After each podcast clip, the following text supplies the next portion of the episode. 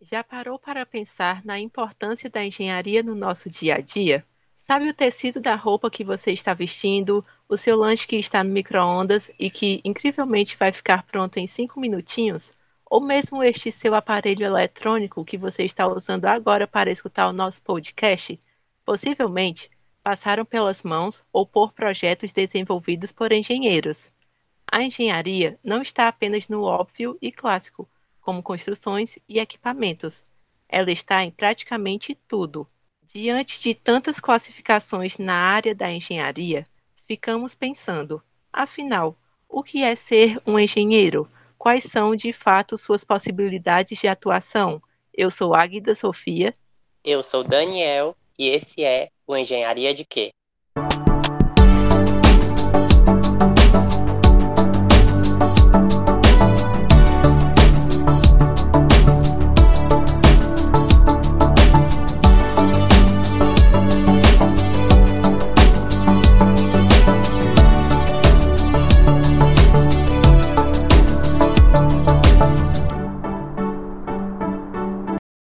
Para falar um pouco mais sobre a profissão de engenheiro e sobre a área da engenharia, conversamos agora com o professor Clodoaldo Carvalho Filho, engenheiro mecânico pela UFC, professor do departamento e do curso de Engenharia Mecânica da Universidade Federal do Ceará. Olá, professor Clodoaldo, é ótimo poder conversar com você. Pode se apresentar para a gente? Boa tarde, Águida, Daniel e a todos que nos ouvem. Me chamo Clodoaldo, sou um fortalezense de nascimento time do coração. Estudei no saudoso Colégio Marista Cearense e entrei na UFC primeiro como estudante de engenharia mecânica em 1990. Eu me graduei em 1995 e fui fazer mestrado em engenharia mecânica pela Universidade Federal de Santa Catarina entre 1996 e 1998. Entrei novamente na UFC em 1999 por concurso público, dessa vez como professor assistente, e saí em 2000 para fazer um doutorado em Ciências e Engenharia do Petróleo na Unicamp, retornando à UFC em 2004.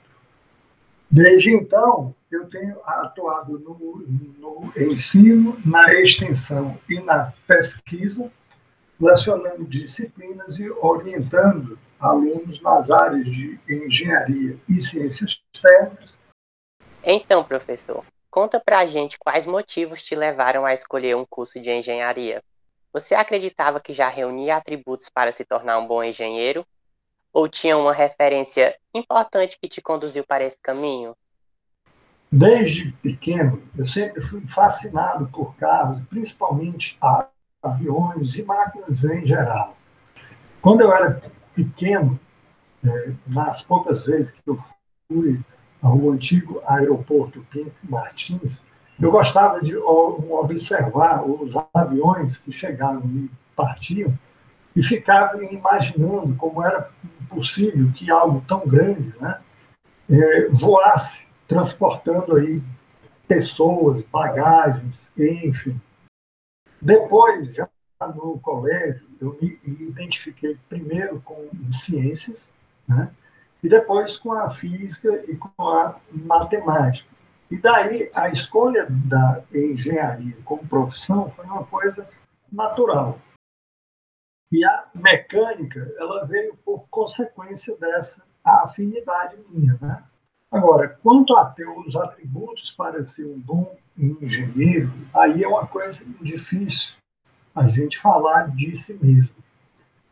Eu creio que as outras pessoas podem me avaliar melhor nesse quesito. Né? E ser um bom engenheiro pode significar muitas coisas. E eu penso que a gente só descobre isso ao longo do caminho, através da experiência. Né? Primeiro foram os sonhos e, a, e as curiosidades de, garoto, né? Depois veio as afinidades né, com a física, matemática e tal no colégio. E de lá para cá, né, já são aí 30 anos de graduação, pós-graduação e docência na engenharia. Agora, quanto à minha é, maior referência, né? então, assim, a minha maior referência de vida e, de certa forma, de profissão também, foi o meu pai. Né? Ele, ele era agrônomo é, e tinha uma visão muito clara e muito prática das coisas. E eu sempre admirei muito isso. E isso também acabou é sendo bastante útil para mim ao longo da vida, né? Então, ele foi a minha referência maior. Popularmente, quando a gente fala de engenharia, é muito comum associarmos a palavra com a questão da construção de objetos, sejam eles prédios ou máquinas. Mesmo sabendo que a engenharia mecânica é um curso clássico desta área, não temos muito claro quais são as áreas de atuação desse profissional. Você poderia dizer para a gente quais as possibilidades de atuação para um engenheiro mecânico? Dentre elas, você poderia citar conexões com a engenharia de alimentos? Para responder essa questão, eu vou recorrer à resolução número 218, de 29 de junho de 1973, do Conselho Federal de Engenharia e Agronomia, o CONFEA, que, dentre outras coisas, define 18 atividades das diferentes modalidades profissionais de engenharia. Então, é, temos aí desde supervisão, coordenação e orientação técnica, ensino, pesquisa, análise, experimentação, ensaio, elaboração de orçamentos, padronização, mensuração, controle de qualidade, são, ao todo, 18 atividades.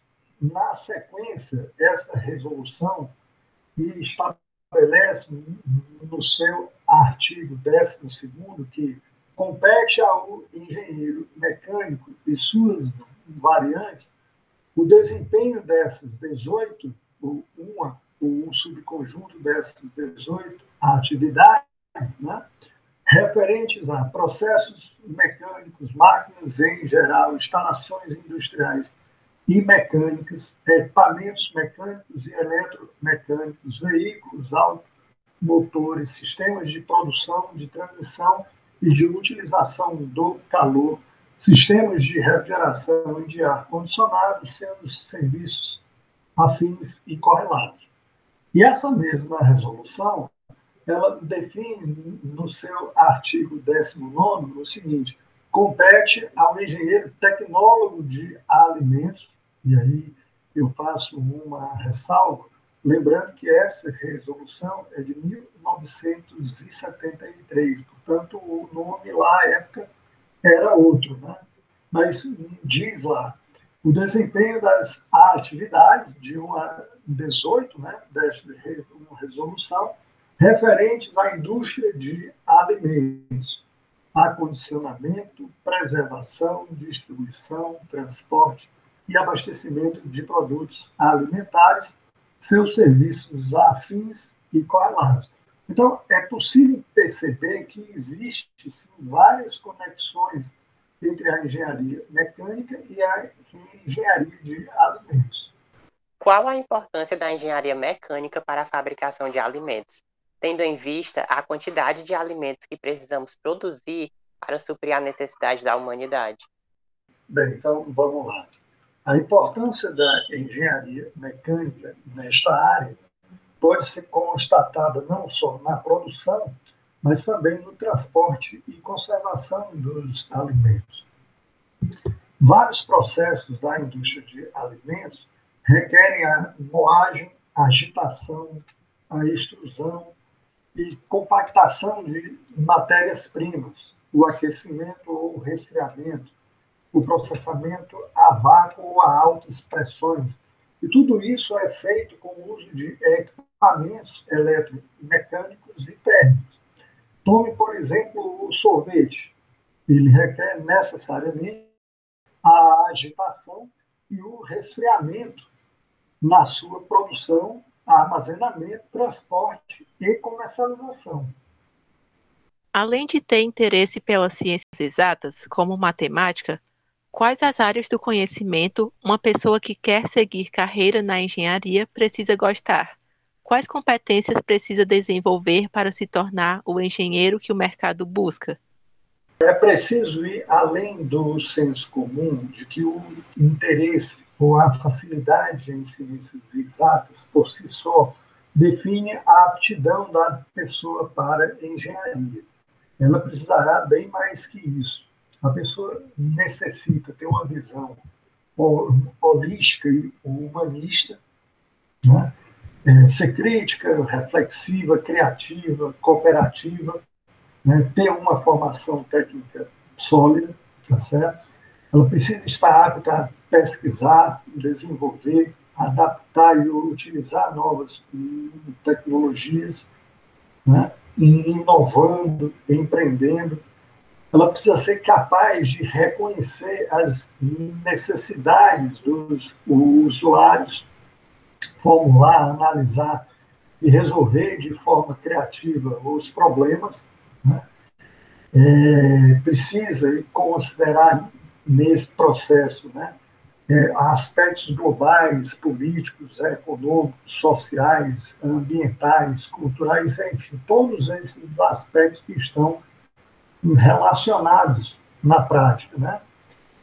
E assim, é, ao longo dos cursos de graduação e de pós-graduação, e também da sua atuação profissional, o, o engenheiro precisará desenvolver competências para poder exatamente formular e conceber né, as soluções de engenharia, tá certo? compreendendo os usuários dessas soluções em seu contexto, compreender a fenomenologia envolvida, né, os fenômenos químicos, físicos, etc., é como eles podem ser modelados simbolicamente, né? como é que eles podem ser verificados, validados, né?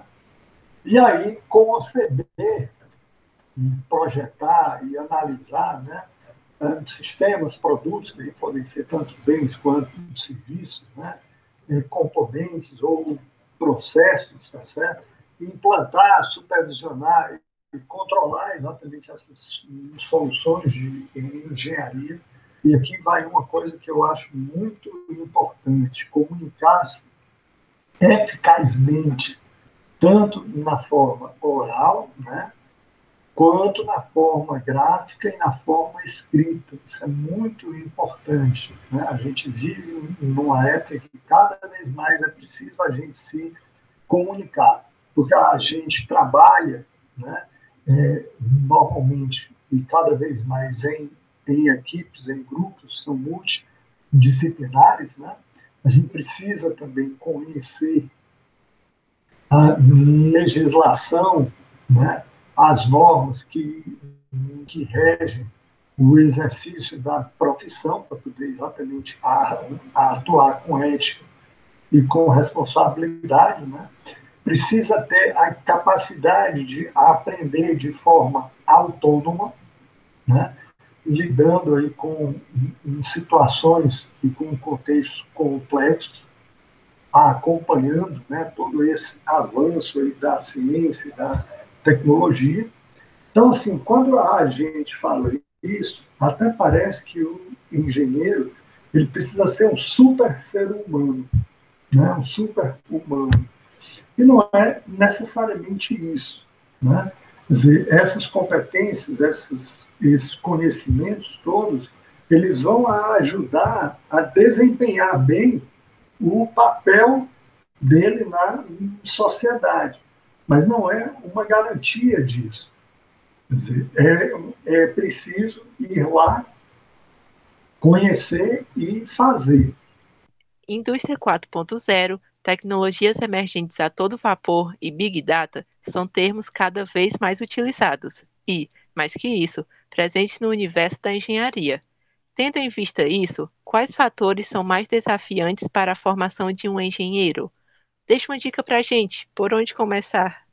Primeiro, é preciso compreender o que essas novidades todas significam e as profundas transformações que elas estão trazendo para nossa suas vidas, o modo como nos relacionamos, trabalhamos, produzimos, enfim. nós estamos no meio de uma grande revolução tecnológica. A informática, os algoritmos de inteligência artificial, as telecomunicações e os robôs que são capazes de fazer melhor e mais rápido a maioria das, das atividades realizadas pelo homem, exceto as atividades criativas, pelo menos por enquanto. Né? Então, a questão que se coloca, no meu modo de ver, é fazer o que, para quem e como vão ser apropriados os ganhos resultantes do uso dessas tecnologias. Né? Então, há de ser feita uma reflexão aí sobre as questões socioeconômicas e ambientais envolvidas. Nem tudo que a gente pode, a gente deve necessariamente fazer.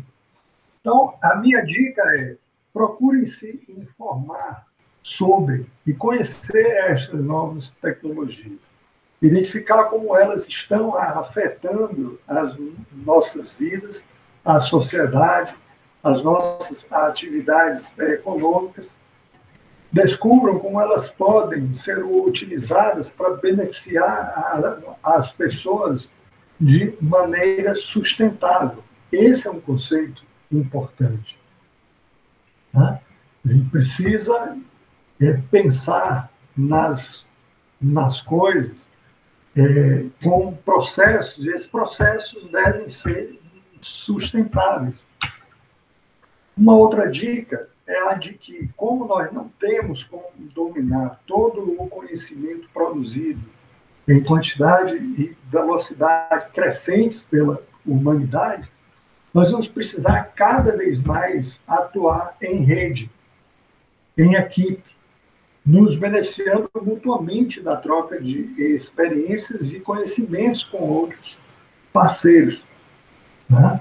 Procure, portanto, se envolver em atividades multidisciplinares e trabalhar sempre que possível em redes colaborativas. Isso é muito importante. E é, eu penso que essas são habilidades fundamentais em alguns contextos e serão ainda mais valiosas em um futuro próximo. Considerando esse contexto, como você vê o engenheiro do futuro? É possível fazer projeções? O futuro parece distante e fazer projeções não é uma tarefa fácil, né? Eu prefiro pensar no engenheiro do amanhã, que é mais próximo, né? A humanidade tem muitos problemas para resolver e outros mais vão continuar surgindo com o tempo, né? Quem sabe, tá? É, logo, sempre vai haver necessidade de se ter boas mentes e corações para poder compreender os problemas, conceber soluções e resolver ou minimizar esses problemas. Né? À medida que, que a ciência e que a tecnologia avançam, elas nos permitem perceber a complexidade das coisas, dos problemas. E assim, as soluções também tendem a se tornar mais complexas, a envolver mais pessoas e recursos na sua execução. Né? Então, neste cenário, além do conhecimento técnico, a capacidade de argumentação lógica, de relacionamento social e de convencimento, elas serão muito importantes. Então, eu penso que o engenheiro do amanhã ele precisará compreender o seu papel na sociedade e atuar decisivamente em redes, né, cada vez mais conectadas para poder transformar a realidade dessa sociedade para melhor. É muito interessante perceber como a engenharia está presente no nosso cotidiano. Como você vê a importância da engenharia na sociedade como um todo? Onde as pessoas podem ver o trabalho desses profissionais? Antes de ser reconhecida como uma profissão, a engenharia como atividade, ela surgiu da necessidade humana de resolver os seus problemas da melhor maneira possível contribuindo aí para o progresso material da sociedade. Hoje, a engenharia está presente em praticamente todas as áreas de atividade humana. Tomemos como exemplo a pandemia que nós estamos enfrentando. Né? Os equipamentos utilizados no desenvolvimento, produção e distribuição das vacinas. O elmo para ventilação mecânica dos pacientes com forma grave da doença, sem a necessidade de intubação e os riscos associados, né? que foi desenvolvido por pesquisadores e engenheiros e técnicos da UFC, junto com a iniciativa privada. E aí a gente pode somar isso, por exemplo, a produção, o armazenamento, distribuição e utilização de energia nas suas várias formas, né? O cultivo, a produção, o armazenamento e distribuição de alimentos, já que a gente está falando né, também de engenharia de alimentos, tá? na mobilidade, quer seja por terra, por mar, no ar e no espaço de pessoas e cargas, e até mesmo no entretenimento, né? desde os videogames até os brinquedos né? Existentes aí no, nos parques temáticos, nos parques aquáticos. Né? Então, a, a engenharia ela está presente em tudo isso e muito mais. Como incentivar crianças e adolescentes a escolherem seguir carreira na engenharia? As crianças costumam ser naturalmente curiosas e criativas. Reparem a origem comum dos termos, né? Entre criança e criação, né? Mas, de alguma maneira, somente algumas crianças conseguem aprimorar essas capacidades com o tempo. Muitos deixam adormecer essas capacidades. Né? Então, eu penso que se deve incentivar a curiosidade pelas coisas existentes, a criatividade para as coisas novas, o gosto por fazer as coisas e a autoconfiança né, de que elas são capazes de realizar suas ideias, torná-las reais, né? E isso tem que ser feito desde a infância até a fase adulta. Paralelamente a isso, é preciso apresentar aos adolescentes que se encontram no ensino fundamental e médio a engenharia como um caminho, o melhor caminho a ser seguido para a concretização dessas ideias. Agora que estamos chegando no finalzinho da nossa conversa, a gente quer saber, para você, o que é ser um engenheiro? A melhor definição de engenheiro que eu conheço é atribuída, curiosamente, a um físico húngaro, Theodor von Karman. Ele disse que o que distingue um cientista de um, um engenheiro é que o cientista descobre o que existe, enquanto que o engenheiro cria o que nunca existiu. Chegamos ao fim de mais um episódio, no qual falamos sobre o que é ser engenheiro e no qual também descobrimos um pouco mais sobre a profissão e também sobre as áreas de atuação. Agradecemos a participação do professor Clodoaldo e também a todos os nossos ouvintes que têm nos acompanhado. E esse foi mais um Engenharia de Quê?